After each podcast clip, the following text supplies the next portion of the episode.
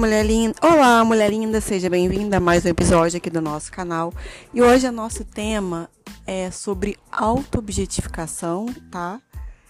E as questões aí dos padrões de beleza pornificados, né? Uma temática que até a Gayle Dennis toca bastante no seu livro Pornland, tá bom? E que a gente tá vai ter aí no nosso clube de leitura online, né? E a questão da auto-objetificação, para a gente entender em primeiro lugar, não tem relação alguma com crítica, mas tem relação com reflexão, né? Porque crítica a mulher alguma que eu digo, tá? Mas com uma reflexão, porque o patriarcado ele é um sistema muito bem estruturado, né? E ele se reinventa a todo momento. Então, cada vez que a gente tem um mínimo de conquista, tá? Principalmente que seja um mínimo de conquista econômica e política, esse patriarcado ele vem e se reinventa para né, reforçar a dominação dele sobre a gente. Então, quando a gente vem aí falando sobre a questão da auto-objetificação, é uma forma que a gente tem que olhar com muito cuidado, né? Sobre como nos últimos tempos tem ficado muito forte a questão de um padrão de beleza para nós mulheres e principalmente para as meninas muito jovenzinhas altamente pornificado. O que, que é isso, né? É um padrão de beleza altamente sexualizado, em que se a gente não for fodível, né, que é uma, até um termo que está ali na, na Gayle Dines, a gente não é considerada atraente. Tá, então a gente não tem, não basta ser mulher dentro do sistema, né?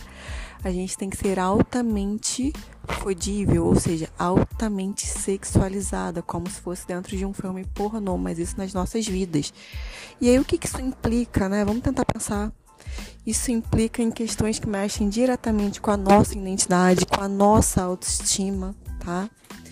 Tem também aí a questão de um controle do patriarcado, também uma manipulação para acessar mais fácil os nossos corpos, né? Além da questão econômica né? além de ter esse domínio pela questão da nossa identidade, da nossa, nossa autoestima, que acaba ficando mais fragilizada, tem a questão da gente econômica, da gente gastar cada vez mais tempo, né? E para ficar dentro desse padrão pornificado. Agora vamos pensar isso para essas meninas cada vez mais jovens que têm acesso a isso, né? Como é que fica essa questão da erotização infantil, da hipersexualização, que é gravíssimo tá, gente? Não tem questão alguma aqui de conservadorismo, de moralismo. Já tem diversos estudos né, que mostram como afeta aí essa formação dessa criança.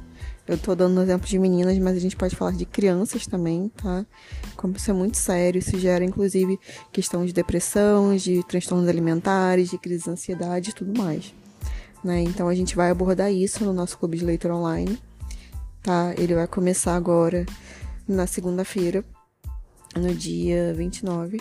Então você ainda tem aí um tempinho para se inscrever, as vagas são limitadas, mas se você realmente quiser participar, né, e já tiver ali no limite, eu abro uma, uma vaga para que você participe, porque esse é o meu último evento online e eu não tenho previsão para o próximo ano de fazer um outro, tá bom?